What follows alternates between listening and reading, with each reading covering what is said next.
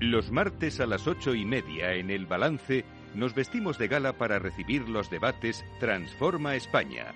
De la mano de Eduardo Serra y moderado por Federico Quevedo, todas las semanas dedicaremos un espacio a reflexionar y debatir sobre aquellos asuntos que contribuyan a transformar el futuro y hacer del nuestro un país mejor.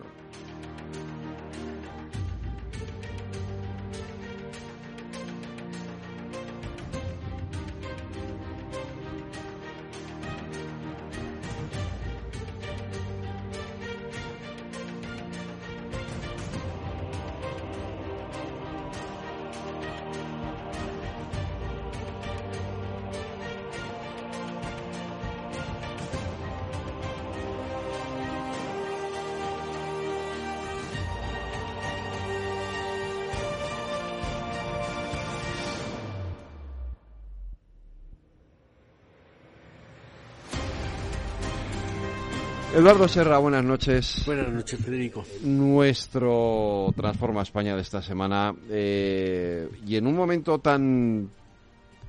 No sé cómo calificarlo.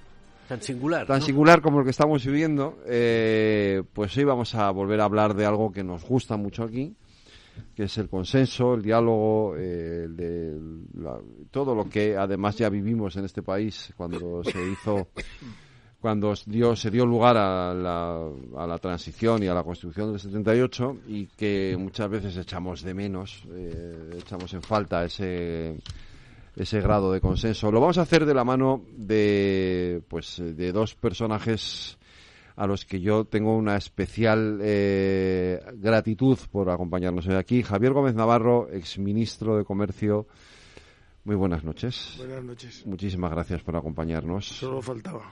Soledad Becerril, exministra de Cultura y exalcaldesa de Sevilla. Sí, sí, sí. Nos conocemos desde aquellos tiempos. Muy buenas noches también por estar aquí. Noches, muy encantada.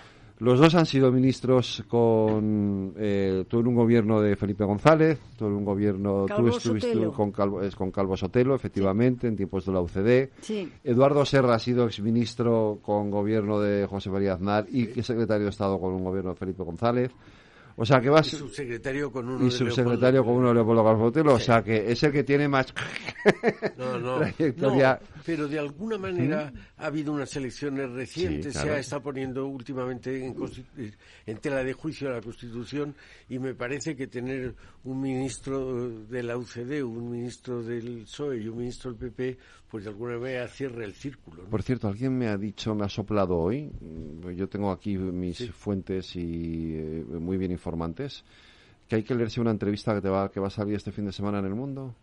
No sé si hay que leérsela, pero la he, la he hecho. A verla, Aila, ¿no? A ver la Aila, ¿no? Eh. Sí, son unas eh, entrevistas que se hacen a doble página. Ajá. La semana pasada salió una de Que Emilio están en la página 2 y 3. Sí. Sí.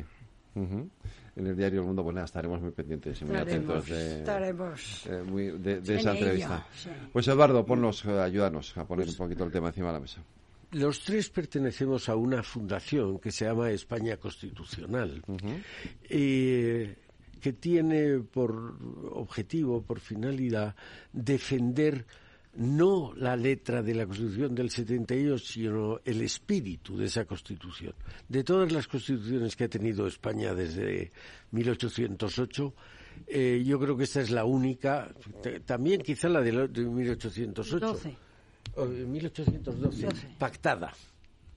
O sea, que es de todos La los única. grupos. Esta es la única que no es moderada, ni progresista, ni conservadora, sino que lo hicieron, y los viejos lo recordamos, se hizo por consenso. Y nos parece que este es un valor extraordinariamente fundamental. Un país que ha tenido en los últimos dos siglos cuatro guerras civiles y que por tanto tiene una memoria caínita. El predicar, que es el objetivo de la fundación esta, predicar el consenso, el acuerdo, como base, como motor del progreso, me parece importante. Entonces hemos tenido ayer una reunión del patronato de la fundación y hemos pensado que este es un buen momento, quizá por lo polarizado, por lo crispado, es un buen momento para eh, acordarse de esa constitución y del consenso. Soledad. ¿Tú qué Yo- opinas? que la Constitución eh, nos ha dejado un, un legado que hay que mantener y que hay que conservar.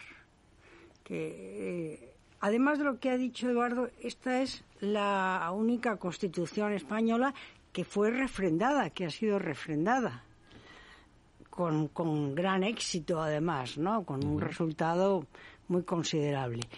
Y, y nos ha dejado un legado que es el legado de la concordia, del entendimiento, porque así se hizo, así se pudo hacer si no nos hubiera hecho esta constitución, si hubiera eh, una mayoría y hubiera hecho su constitución. No, no, esta es la de todos los españoles. Y este legado hay que mantenerlo. Hay que mantener los derechos fundamentales, hay que mantener la monarquía parlamentaria, que es un avance en relación con otras monarquías, un avance enorme. Eh, Es la monarquía, yo creo que más moderna desde el punto de vista eh, constitucional que hay en Europa en este momento. Y estos derechos fundamentales, estas libertades, esta separación de poderes, todo esto tenemos que mantenerlo. Eh, estas cortes generales hay que mantenerlas, no gobernar por decreto, ni muchísimo menos. Y hay que procurar, como ha dicho también Eduardo, el entendimiento entre los grandes partidos en los temas fundamentales. Javier. Sí, yo creo que es que la crispación que vive el mundo político es insostenible y no la comparten los ciudadanos. Los ciudadanos no están tan crispados como el mundo político. ¿Eh? Y por lo tanto yo creo que tenemos que reivindicar ese, ese papel. Es decir, el papel de buscar acuerdos. Yo tengo íntimos amigos de todos los partidos y de todas las ideologías y me entiendo con ellos y comparto con ellos muchísimas cosas, desde el gusto por comer hasta el fútbol y todas las cosas. Es decir, yo he sido de izquierda siempre ¿eh? y era del Real Madrid, cosa que en una época era casi incompatible. es decir, que no Casi. podía decir. El equipo del régimen. Y por eso digo, y he tenido todas las, las cosas y a mí me han aceptado como era y yo he aceptado a mis amigos como eran, al margen de lo que pensasen y todas esas cosas. Y yo creo que eso es fundamental. Pero al articular eso políticamente significa que los dos grandes partidos, ¿eh? o si hubiese más, yo creo que cada vez va a haber menos partidos y que se vuelve casi a un a un bipartidismo imperfecto, ¿eh? lo que tienen que hacer es buscar los temas que son de Estado y que requieren políticas de Estado y pactarlos. La política internacional, la política de defensa, es decir, hay una serie- la política educativa. Es decir, hay una serie de elementos que hay que buscar y acuerdos. Es decir, no puede ser que la política educativa nos peleemos exclusivamente por el papel de la Iglesia. Yo creo que el papel de la Iglesia es absolutamente marginal. Es decir, que evidentemente, pues unos pensamos, los laicos pensamos que la Iglesia no tiene que tener un papel preponderante y los otros que sí.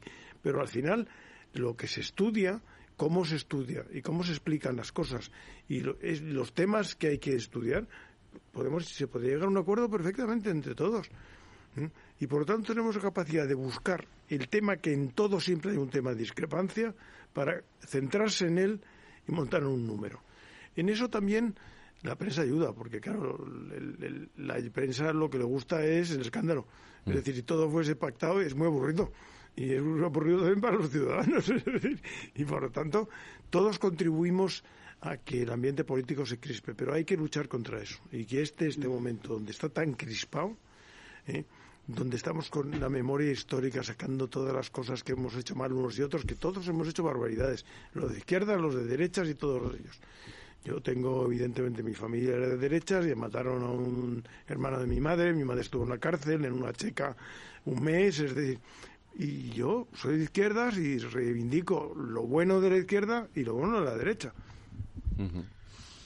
Sí, yo, eh, me parece extraordinariamente importante, porque además siempre ha habido temas de Estado. Javier ha dicho exteriores y defensa. Pero en un mundo que estamos entrando en un túnel de revoluciones tecnológicas que todavía no sabemos dónde van a llegar, y sobre todo en un mundo globalizado, es mucho más importante eh, que haya más temas de Estado. Javier ha dicho la educación, la política industrial, la política de I más D, Eh, hay muchas políticas que no las puedes decidir prescindiendo del mundo. En el caso que nos ocupa de la educación, la religión o educación para la ciudadanía es el caballo de batalla, también un poco los, las lenguas cooficiales eh, pero oiga que nuestros hijos sepan manejar un ordenador, que eso no tiene nada que ver ni con una cosa ni con la otra. Es decir, no poner a nuestros hijos en peores condiciones que los franceses o los ingleses o los italianos. Y eso es una obligación que tenemos y que estamos dejando de cumplir. Pero fíjate, mm, sobre esto último, ¿no? Porque a mí siempre me ha parecido de las cosas más necesarias en este país, que es un acuerdo entre los dos principales partidos en, para tener un sistema educativo que, no esté cambiando cada cuatro años, cada vez que cambia un gobierno. Solamente ha habido una persona que es, yo tengo mucho cariño y es, eh, ha sido sucesor tuyo al frente del defensor del pueblo. Solamente ha habido un ministro de Educación que ha conseguido. Gabilondo. Consiguió el acuerdo. Consiguió el acuerdo. estaban María Dolores de Cospedal. En el último, en el último, minuto, por culpa Da igual, que si yo lo he hablado con él y yo sé lo que él dice, pero ese acuerdo estaba, luego era posible. Era posible. Sí, absolutamente. Es posible. Si realmente los dos partidos se, se proponen llegar a ese acuerdo, ese acuerdo es posible. Luego, si no lo se hace es porque no se quiere. Sí, ¿Por qué no se quiere? A ver, lo que pasa es que es difícil. Sí, sí, ¿eh? nadie, dice que sea fácil. Pero quiero decir que, que es que hay que pensar siempre en lo importante. ¿eh? Y lo importante es lo que hay que defender y ponerse de acuerdo. Y luego habrá matices en el cual estaremos en desacuerdo. Eso, eso, eso, es la oposición.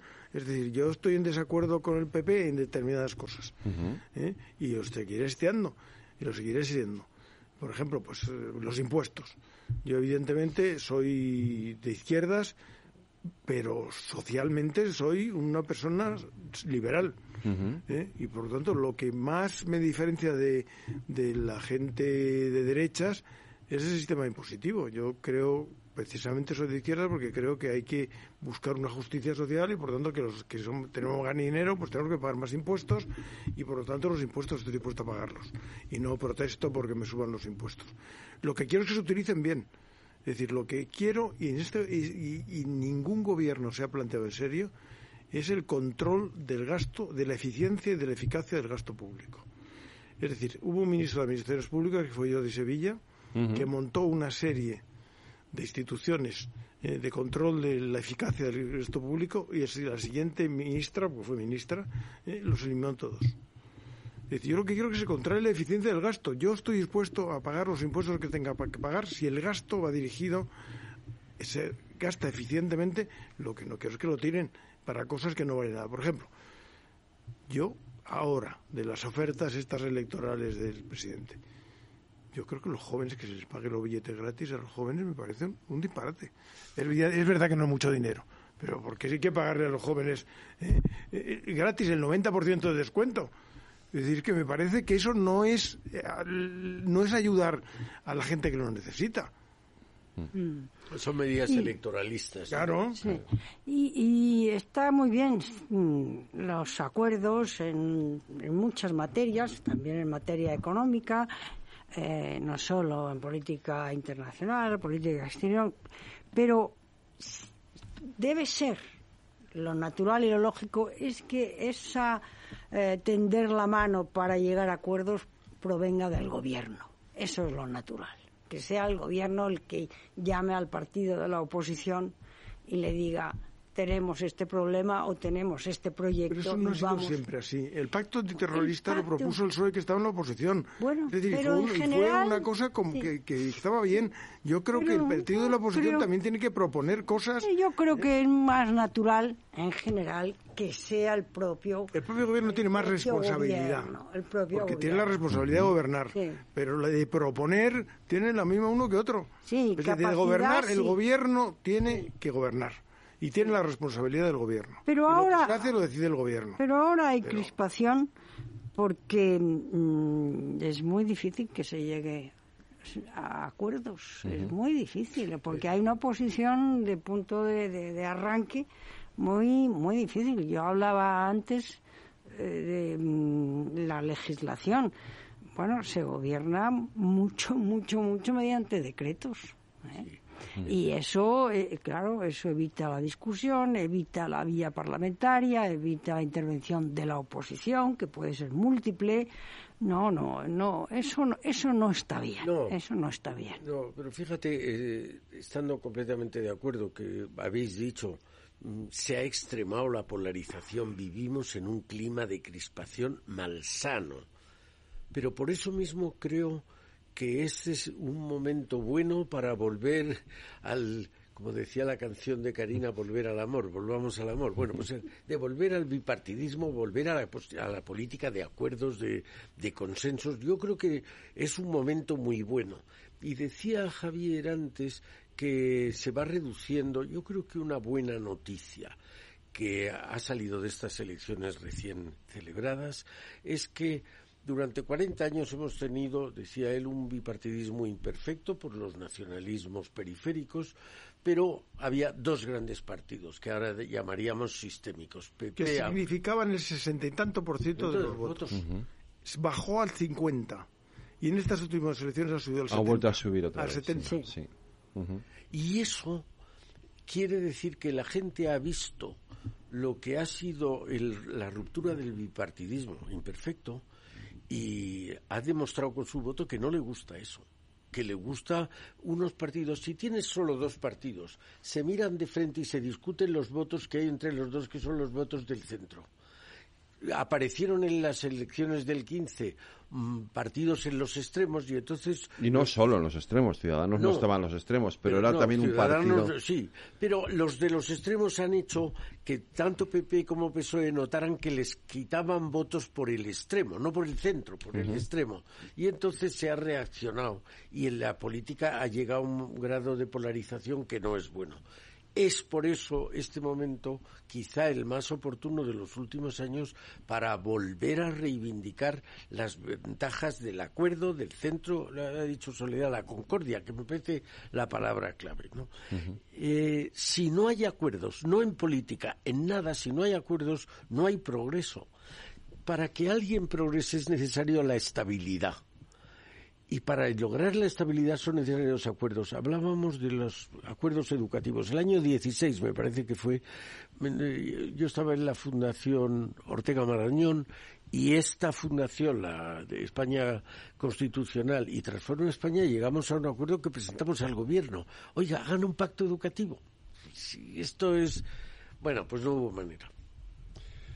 Eh, yo recordaba, eh, siendo Soraya Sá de Santa María vicepresidenta del gobierno, me regaló un libro que estaba buscando, eh, estaba buscando ahora el autor, que se llamaba La trampa del consenso. No sé si lo habéis leído. Me llamó la atención el título, no lo, no lo he leído, pero me llama la atención el título y me llamó la atención ese título. sí, sí ya sé yo cuál es. Eh, a ver, la tesis del libro lo que venía a decir es que los consensos eran buenos, el abuso del consenso no era tan bueno, porque... Yo estoy de acuerdo con eso. ¿eh? Claro, porque evidentemente el abuso del consenso conlleva que cuando tú votas a un partido, lo que quieres es que ese partido haga las cosas que ese partido quiere hacer, que no están de acuerdo muchas veces con las del partido del contrario. ¿no? Si se abusa del consenso, se desnaturaliza eh, los, los, digamos, aquello por lo que la gente ha votado, ¿no? Y esa era un poco la tesis del libro, ¿no? Sí, pero en una democracia es, mm, no es frecuente el abuso del consenso porque no porque la, la, una de los elementos fundamentales del sistema democrático es la alternancia y eso lo saben muy bien los partidos políticos lo saben los los ciudadanos y eh, y bueno, no, no, no hay, yo creo que mm, la alternancia no solo es importante, es, es vital, desde luego. Yo creo que la política eh, ha cambiado totalmente en los últimos 50 años, en los últimos 40, ¿no? Antes los líderes políticos tenían que diseñar un programa, ¿eh? Plantearlo, exponerlo y convencer a los ciudadanos que eso era lo bueno para el país. Con las encuestas se cambió radicalmente. y ahora la mayor parte de los partidos presentan lo que las encuestas dicen que la gente piensa. Con lo cual no hay la creatividad, la necesidad de contar con la gente pensante, con los que realmente son los, los, líderes intelectuales del país, no estoy refiriéndome a líderes políticos. ¿Eh? Y, esa gente está al margen totalmente en este momento de la política. La gente que piensa, que tiene ideas y que tiene iniciativas está al margen de la política. Y además en una cosa que hemos vivido eh, Eduardo y yo bastante, porque hemos ocupado puestos también de la sociedad civil, yo fui presidente de las cámaras de comercio y todas esas cosas, es que consideran que la sociedad civil eh, somos unos señores que molestamos a los políticos. ¿eh? Un dirigente político muy importante nos dijo a los dos, ¿eh? si queréis hacer política, presentaros a las elecciones. Y lo que proponíamos era un, una iniciativa de eso, de política educativa, de no sé quién, no sé cuántos, para que ellos lo estudiasen. Evidentemente nosotros no queremos gobernar, no somos diputados, ni queremos serlo. Es decir, a mí me han ofrecido muchísimas veces ser diputado y he dicho siempre que no. Eh, en la época que estuve en política, estuve 10 años en política, fui secretario de Estado de Deportes, tuve muchísimo éxito en los Juegos Olímpicos, tengo todos los reconocimientos habidos y por haber, tengo cuatro grandes cruces, tengo todas las medallas de oro y diamantes de todas las federaciones. Tengo, Pero no las tendrás todas puestas en tu casa porque eso es horrible, ¿no? Evidentemente, yo no puedo quejarme de que la sociedad no haya reconocido cuando he hecho bien una cosa. Pero una cosa es eso y otra cosa es que me digan que yo no puedo colaborar en nada, que si no me dedico a la política no me presenta diputado y si no me elige la gente no puedo proponer ideas. para eso está la sociedad civil. Por eso, pero es que no se le acepta la sociedad. Eso es, eso es. Pero en este momento hay unas cuantas entidades, asociaciones y entidades de la sociedad civil. No pintan nada. Bueno, no pintan nada, pero eso es otra materia. Eh, predicamos en el desierto. Bueno, pero, pero ahí están. Ha sido muchas de ellas y yo algunas. pero ahora hay fundación, fundación independiente, fundación tal, fundación tal. No, no. Lo que pasa es que no se quiere, no se quiere escuchar.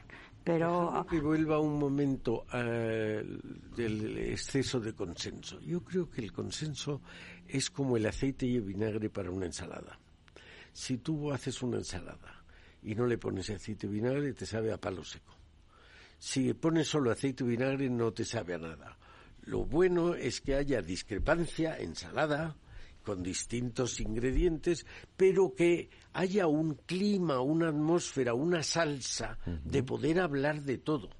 En unas cosas habrá acuerdos y en otras no habrá acuerdos. Pero yo creo que el exceso de consenso es la ausencia de criterio, porque en todos es, eso es el, el, rebaño. No, oiga, no, aquí unos tienen una idea y otros tienen otras y otros otras. Pero sobre un clima de acuerdo, ¿no? El primero, a ver, lo cierto es que eh, yo, yo lo que sí creo en relación a esto que tú comentas es que lo que sí hay que establecer son los parámetros en los que hay que hacer un acuerdo. O hacia los que tiene que dirigirse el consenso. no, no se puede acordar todo, evidentemente, pero tiene que haber unos, unos digamos, unos, unos una, todo hablabas base por ejemplo, la política exterior, la defensa, la, educación eh, pero las, pensiones. Bueno, sí, hay una parte, no toda la política social, pero hay una parte de la política social. Que a muy largo plazo, eh, que lleva, eso es muy importante. Eh, la política de vivienda, pues cada partido tendrá la suya, evidentemente, y puede estar de acuerdo o no, pero, pero obviamente cada partido tendrá la suya. La política económica o la política fiscal, pues obviamente cada, lo que tú decías antes, la izquierda piensa una cosa, la derecha piensa otra. Pero luego hay una serie de materias en las que sí que hay que centrar o, habría que, establecer unos principios básicos entre los dos principales partidos. ¿no? Yo, vamos, yo creo que todos aquí y en la Fundación de España Constitucional pensamos que hay que volver a articular un principio de consenso. Naturalmente no todo consensuado, pero lo más importante, esas materias que tú estás detallando, es fundamental tener. Pues vamos a desarrollarlas ahora después de la publicidad.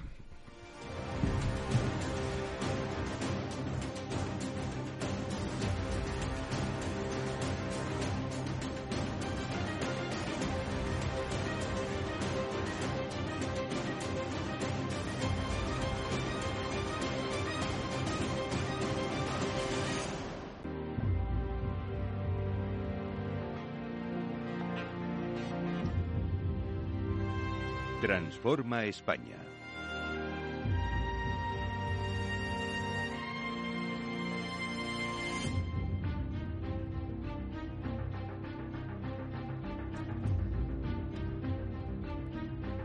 Las nueve de la noche, una hora menos en las Islas Canarias, en la sintonía de Capital Radio, aquí en el balance. Continuamos con nuestro debate Transforma España. Em, os proponía eso, que centráramos un poquito eh, las materias, ya las hemos pasado por encima, eh, centrar un poquito las materias en las que creemos que debería de producirse ese consenso por encima de eh, las diferencias que las habrá evidentemente que porque en una en una en una negociación cuando sea claro los que yo no lo viví tan de cerca, pero porque era más pequeño, pero, pero los que vivieron de cerca la, cuando se hizo la Constitución del 78, todos hicieron un esfuerzo de generosidad. Ahí hubo que ceder en, cada uno de los que participaron de la elaboración de la Constitución tuvieron que ceder en mucho en, muchos aspectos. Es que una negociación implica eso, ceder. Sin duda. Para llegar a acuerdos, ¿no? Entonces, de ambas partes, claro, sin duda pero hay una serie de materias en las que es necesario ceder y llegar a esos acuerdos. Sí, pero ¿por qué es en unas materias? Un, un Estado, que se supone que es un Estado soberano, articula, relaciona las, eh, los elementos dentro de ese Estado, pero está dentro del mundo, que hay otros Estados soberanos. Entonces, en lo que tiene contacto con otros Estados, ahí usted vaya bien pertrechado. No discuta ante ustedes. La unión hace la fuerza, no lo discuta. ¿Cuál es el tema que este, un Estado se relaciona con otros Estados? La política exterior. Siempre decimos política exterior y de defensa. ¿Por qué? Porque la defensa no es más que un elemento de la política exterior. Ahora que el mundo se está globalizando, además de exterior y defensa, hay otras políticas que necesitan, porque hay una interrelación, empezando por la economía, hay una interrelación. Usted suba el coste de los factores en, un país, disminuya la productividad y usted se va a quedar sin tener productos que exporten y por tanto dinero para poder comprar, entre otras cosas, petróleo, energía. Pues, entonces se necesita el andar con mm, pies de plomo y llegar en esas otras políticas, hemos dicho la educativa, hemos dicho la industrial la deslocalización industrial, ¿por qué se ha producido? No discuta usted, porque si discute que el astillero es mejor en Galicia o es mejor en Cádiz, al final se va a ir a Corea. Eso, por esas razones de que cada vez la interrelación entre los estados es mayor, cada vez es más necesaria las políticas de Estado y, por tanto, políticas que requieran consenso. Pero es que ha habido evidente, casos evidentes de, de cosas inexplicables y que no tenemos explicado. Por ejemplo, la política de Marruecos. Yo que he trabajado en energía bastante, y esas cosas, y tú también que has trabajado mucho, yo cuando se hizo la política de yo digo, bueno, esto estará pactado con, con, Argelia. Es decir, esto habrá habido una conversación, Argelia no le habrá gustado, pero habremos acordado. Pero claro, es que no habían pactado, ni habían hablado con Argelia, ni habían hecho nada. Es decir, eso es una cosa tan absolutamente sorprendente ¿eh? de cómo se puede hacer una política exterior en ese aspecto suicida. Que a los americanos les gustaría eso, bueno, ¿y qué? Pero nosotros no tenemos que ser lacayos de los americanos, tenemos que hacer nuestra política, porque los americanos, primero, son más importantes que los demás y no tienen al lado a Marruecos ni a Argelia, es que son nuestros vecinos. Es que para nosotros es importante por muchas cosas, por la emigración, por la seguridad, es decir, y por lo tanto eso es una política que es imprescindible pactar, imprescindible. Es decir, no se podía haber hecho ese tema sin haberlo pactado con el PP. Por ejemplo, otro tema que no había salido todavía, pero que estará en la mente de todos, la emigración. La llegada de emigrantes. Eh, no solo hay que pactarla entre los dos grandes partidos, eh, el gobierno y la oposición, hay que pactarla dentro de Europa, dentro de la Unión Europea, porque es que afecta a la inmensa mayoría de países de la Unión. Y además somos puerta de entrada de la Somos puerta de entrada, pero afecta muchísimo a Italia, también a Francia, mm, también a Grecia. Pero además es que eh, luchar y decir que la inmigración es mala pero si vivimos gracias a los inmigrantes. No, no, no, no por supuesto. pero yo creo que es decir, que claramente son los hijos. No, no, pero no, no. Son los únicos que aportan jóvenes. No, no. Con la tasa de natalidad que tenemos, Es decir, no podemos sobrevivir sin los inmigrantes. No, no, pero yo no Las he dicho, eh, que no vivamos con sin- el ministro de, de, con la Seguridad Social y Pensiones. Y claro, usted, toda la hipótesis de mantenimiento del sistema, esos inmigrantes. No, no. Aquí está una yo como eh, exdefensora que he sido, eh, me he ocupado mucho de la emigración, mucho y de la política de asilo y, y sigo interesándome por ella hasta el punto que soy profesora de un grupo en este momento como voluntaria de ucranianos, profesora de español, ¿no? Y pero esto requiere No, pero gran- yo creo que son grandes acuerdos. Tú no has grandes acuerdos. que te opongas a la inmigración. Javier dice ¿Cómo que va- es cómo me voy a oponer? indispensable. La tasa de natalidad que tenemos hoy en España es la más baja del mundo. No, Italia tiene la peor. Ya, pero no solo eso. estamos- Ya, estamos ya. al mismo nivel. Bueno, pero no solo eso, no solo es por la, la natalidad, es porque tenemos la obligación moral de ayudar a estas personas pero la moral que salen es por la guerra. La moral es No, pero individual. los gobiernos tienen la obligación. No, pero Política. es que, es que Política. en cambio de los inmigrantes política. es que la economía es que es la viabilidad del país. Sí, es pero- que no podemos. pero- ¿Quién va a, quién va a pagar las pensiones? Ahora mismo el el- los, los, los, eh, las- la pequeña curva de crecimiento que hemos tenido en, en la población española ha sido gracias a la inmigración. Es la o sea, migración, la pero es ¿quién, es. ¿quién haría el papel que están haciendo eh, muchos eh, sudamericanos Nada. en, en las familias y en las residencias y en otros lugares? ¿Quién Sí, haría ese pública. papel? Y en las obras públicas. No, Pero yo, que yo donde- diciendo que los Ah. sudamericanos vienen aquí a trabajar en los, en los trabajos que no queremos los españoles. Es decir, y eso, eso... eso- me parece que es una, un sesgo que yo estoy en contra. Bueno, pero Yo en creo la segunda generación a mí no. Me gustaría que viniesen también a trabajar en todo. y, eso. y yo Y también creo que los talento que de vienen fuera. son los mejores, Sí. porque son los que se atreven a emigrar. Pero en El que cuanto- no tiene iniciativa se queda en su país, aunque viva miserablemente. No. Y el que viene aquí es porque tiene iniciativa y capacidad, por Pero lo tanto, ya de hacer cosas. la segunda Ya se busca- generación- y la primera también. No, a- Bueno. cambia y ya están en la universidad. Bueno, a mí sí que hay, a mí en sí que en el, en el formación asunto de, en el profesional. asunto de la inmigración sí que hay un asunto que yo creo que es donde debe debe existir el consenso, que es en la manera en la que se lucha contra el tráfico de, de personas. De seres humanos. Que ese es, eso es para mí lo grave, las No, pero, mafias. pero en la migración, fíjate que hay un problema que también en España como no se habla de racismo ni de cosas de ese estilo, porque parece que es- no somos racistas y que eso no existe. Bueno, parece que hemos visto que somos un poco más de lo que, por de eso- lo que por eso decimos que, digo. Que somos. ¿no? a hay ver, claro, fíjate, fíjate que a los sudamericanos los aceptamos. Son de la misma Una religión. de- Ah, de luego los llamamos idioma. sudacas y, tenemos, pero los aceptamos.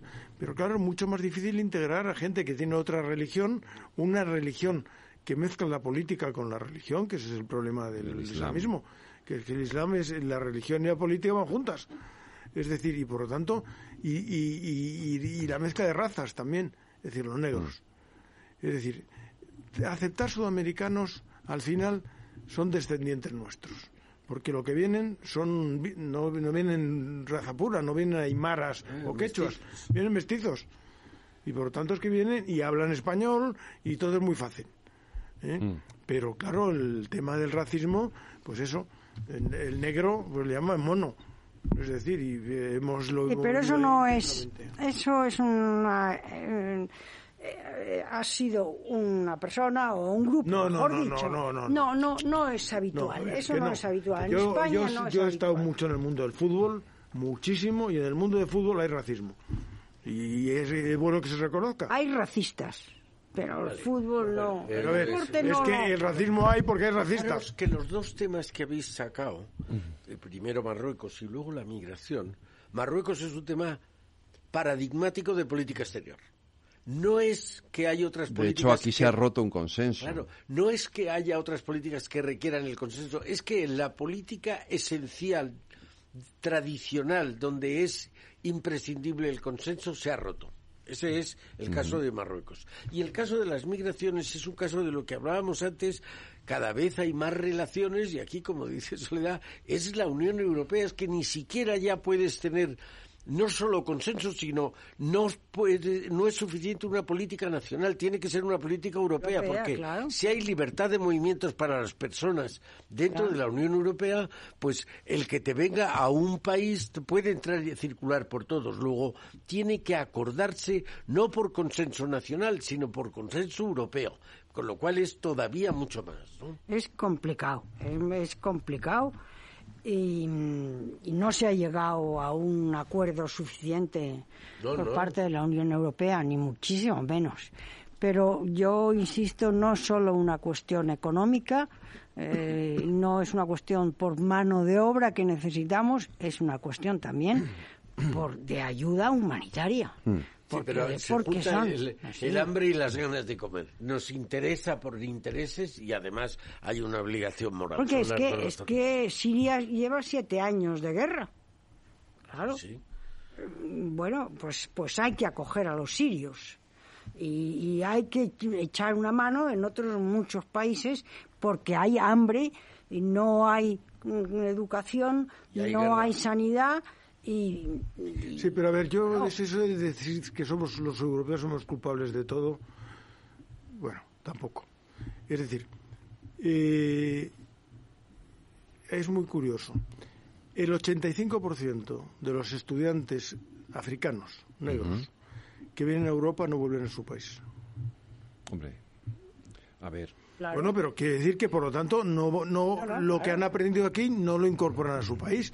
Es decir, la política de cooperación con el mundo africano, yo en mi competencia, en- llegar, en mi sí. competencia del Mm. ministerio, la cooperación financiera internacional dependía de mi ministerio. ¿eh? Y es complicadísimo. Yo tenía dinero para dar, para donar, ¿eh? aparte de créditos, tenía para donar a países. Bueno, donde necesitaban el dinero no se llega, no hay logística. Es decir, la- donde están las hambrunas no hay forma de llegar con darles la comida. Y luego cuando la mandas, si llega, se la quedan los caciques del pueblo. Claro, yo entiendo lo que dice Javier. Deberían de querer volver a su país. Claro. Eso Sería- sería lo si nosotros sería lo moralmente, si Sí, nosotros pero ¿qué- moralmente tenemos que aceptar ¿Cuál es la causa? que ese es el tema, ¿eh?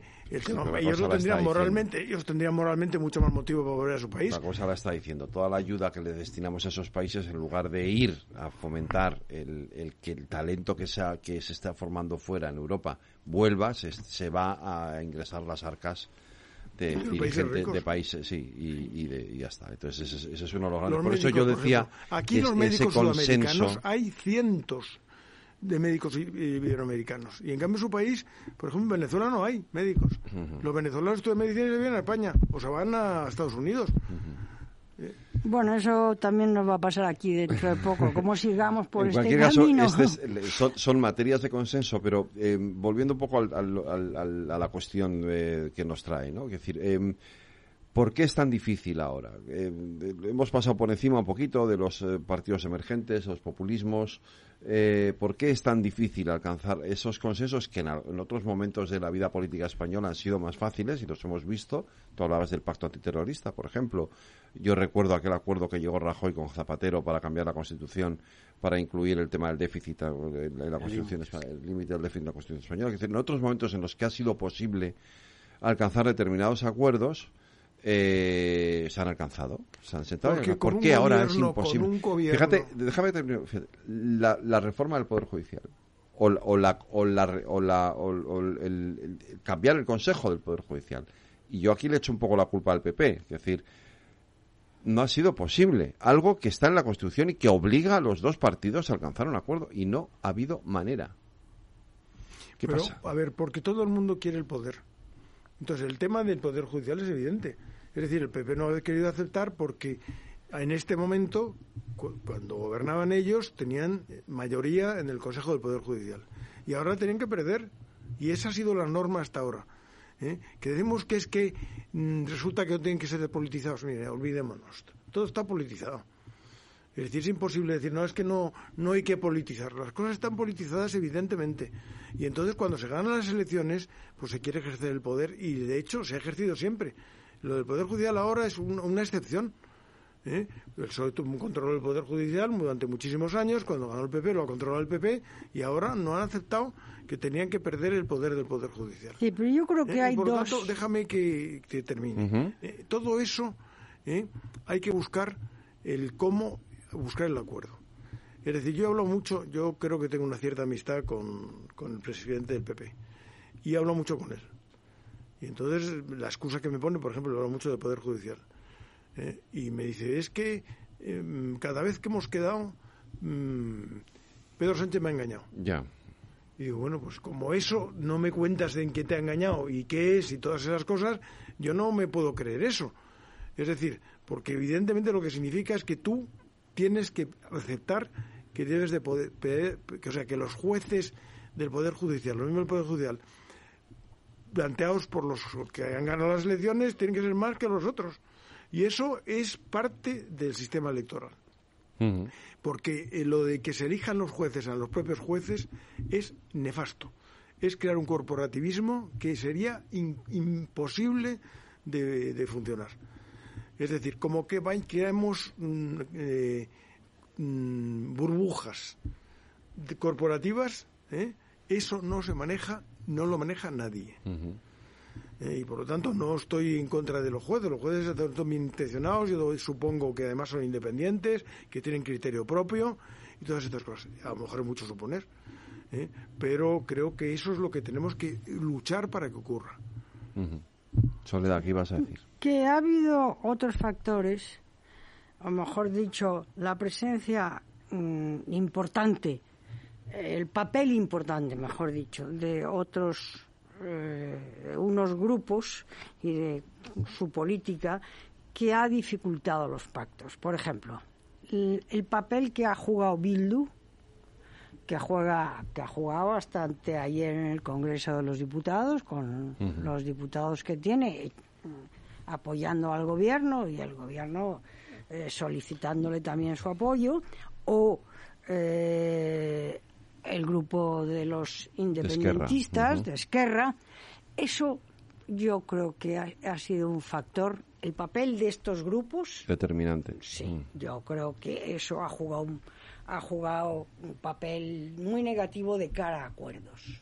De cara a acuerdos. Eh, la- ha, ha irritado mucho tanto la política de los independentistas, sus proclamaciones, como la presencia y el papel importante de Bildu como si fueran ahora unos, en fin, unos corderitos que han pasado unos malos años, ¿no? Pero déjame, Aquí ha habido yo creo que eso es marginal. No, yo creo es que no. verdad, que es verdad, no tenía que ser verdad, eh, pero es marginal.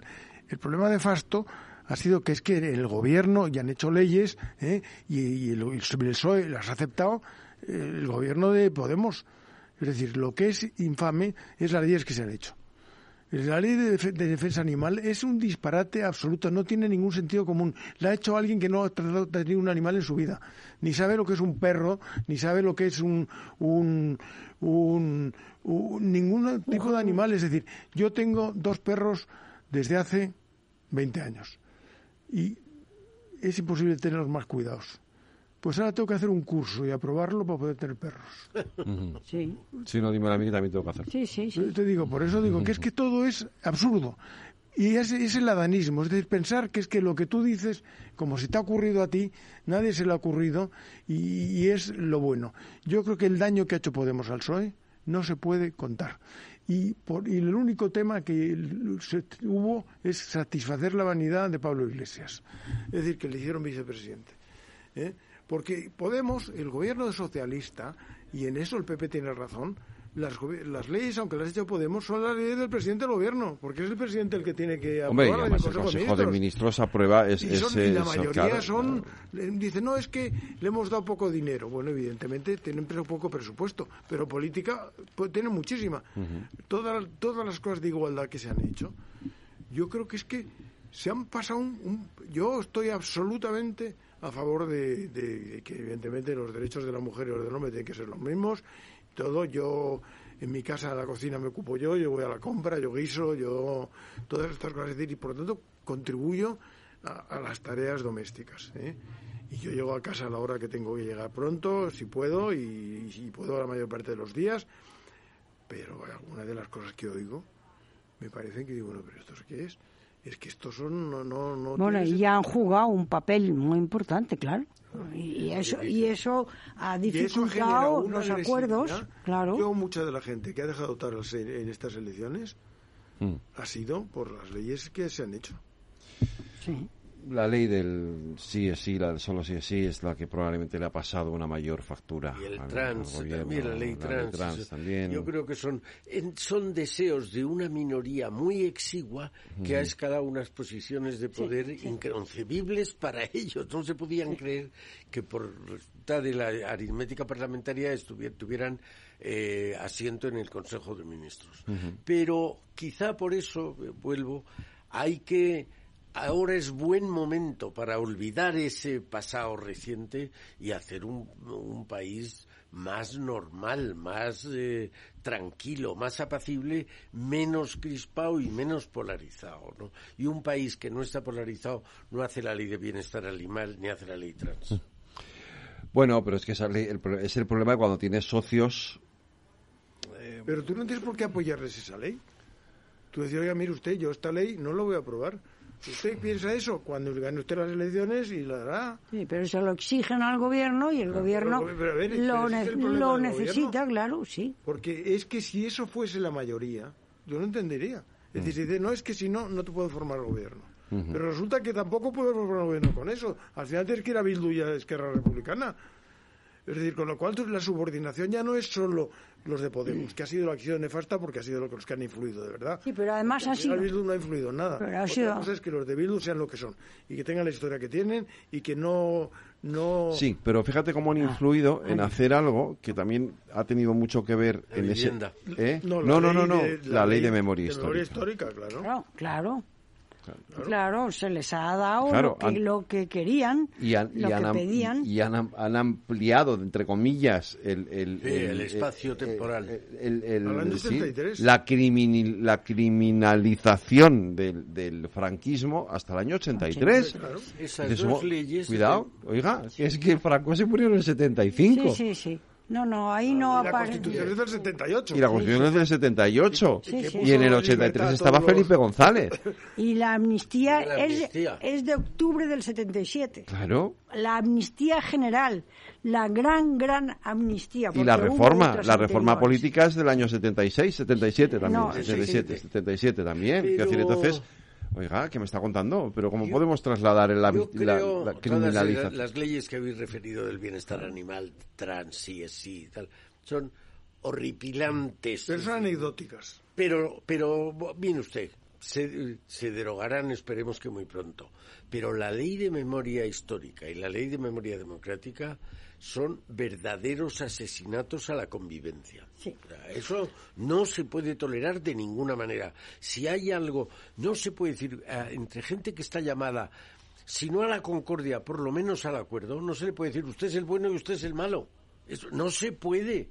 Eso no es real. Eh, Javier decía antes, eh, ha habido errores en la derecha y en la izquierda, y, y crímenes en la derecha y en la izquierda, que lo cual es verdad. ¿Cómo llega uno y dice, porque yo tengo ahora mayoría en el Congreso, usted es malo, ha sido malo y seguirá siendo malo? No, hombre, no, eso no puede ser. No, la ley de memoria democrática, primero que como dicen muchos historiadores españoles y, y no españoles, la, mm, la memoria nunca es total, la memoria es parcial. Uno se queda con una parte de la historia, de lo sucedido, de los hechos. Hacer una ley de memoria es una cosa eh, muy complicada y muy delicada. Y oficializarlo La memoria como, es subjetiva. como memoria, eso es la memoria, esta ley es la memoria, es lo que ha sucedido.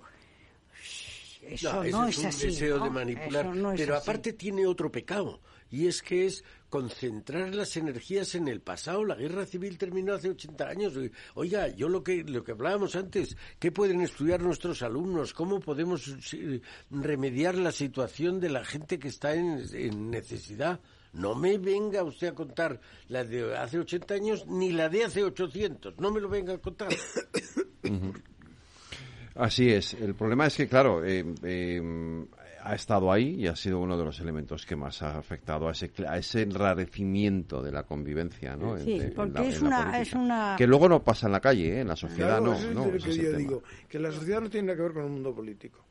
Evidentemente la sociedad tiene vive también la crispación se transmite, pero en, una- en un grado infinitamente menor.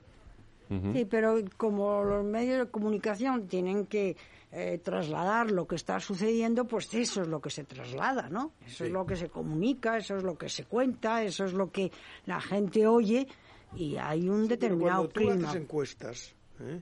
te das cuenta que la gente no piensa lo mismo que los políticos. No. y los resultados de las encuestas son diferentes. Y como en el fondo eh, mm, los políticos mm, que hacen utilizan las encuestas para hacer sus programas electorales, yo creo que eso eh, tiene el aspecto positivo de que no van a ser tan radicales.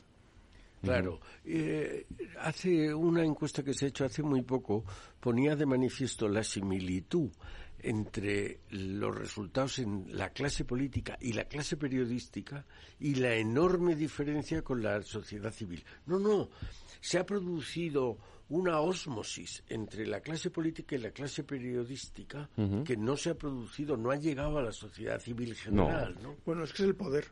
Claro. El poder se ha entendido. El poder económico, el poder político, el poder de la comunicación han buscado acuerdos para Claro. compartir sus áreas de poder y, y- y poder transmitirse entre ellos el, el tema. Y el ciudadano ha vivido al margen de eso. Sí, pero el ciudadano, mm, como se ha demostrado ahora, tiene su criterio. Sí, sí. Lo ha formado, lo forma, y tiene ya instrumentos para formar criterio y, y- y sabe, sabe, siempre. sabe. Y el ciudadano tiene razón siempre cuando Claro. vota.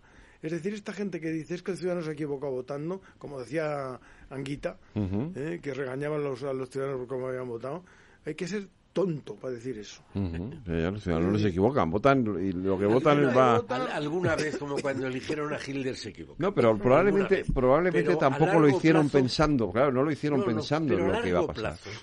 No se equivocan. Había un artículo otro día de Gabriel Tortella Sí. que eh, se llamaba Vox Populi Vox Dei, Sí, o así, sí, la, sí. la divina voz del pueblo, y decía exactamente eso. Al- a largo plazo siempre se acierta.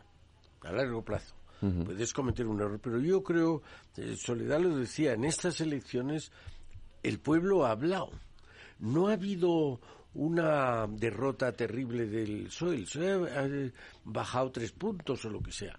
Ha habido una derrota fundamental de Podemos. Eso es lo que, lo que ha sido derrotado es A Podemos. ver, el PSOE lo que pasa es que no ha captado votos de nadie. Es decir, y no ha perdido muchos votos. No, no, el no. tres- es menos del 3%. ¿eh? No, digo diferencia entre PP y PSOE. Uno 28 y El medio y problema, otro es, 31. por eso te digo, el problema es que el PSOE, mientras que el PP ha captado muchos votos de Ciudadanos Y de Vox. y de Vox, pero sobre todo de Ciudadanos, Sobre todo ciudadanos. ¿eh? Eh, el problema del PSOE es que no ha captado ningún voto de Podemos ni de nadie. Es decir, es que el, el- el PSOE no ha, no, ha, no ha conseguido llegar a nadie más que a sus votantes. ¿Eh? Siempre. Y además, los Mm. votantes de siempre, ¿eh? Eh, muchos, muchos, ¿eh? no estamos de acuerdo con la política que se está haciendo. ¿eh? Y por lo tanto hay un cada vez va saliendo más a la luz, ¿no? Ya está el colectivo este Fernando de los Ríos que está tomando posiciones y va a haber cada vez más gente que va que sabe que eso es a largo plazo, que en este momento la estructura del PSOE no permite nada porque la controla totalmente el secretario general, pero que eso va a sembrar para el futuro. Pues eh, a ver si esa siembra eh, A ver si da fruto. da fruto. Eh, en cualquier caso lo veremos después del día 23 de julio. A ver, confiemos es. en que vuelva otra vez un clima de convivencia y de consenso como el que abogamos por él aquí, Eduardo Serra. Eh, Soledad Becerril, muchísimas gracias. Pues muchas gracias, Y muchas Javier Gómez gracias Navarro, a muchas gracias Capital Radio y a ti. No, hombre, a vosotros y a ti, Eduardo, te espero la semana que viene, ya lo sabes. Aquí estaremos de nuevo. Muchas gracias a los Hasta tres. Un abrazo, cuidaros.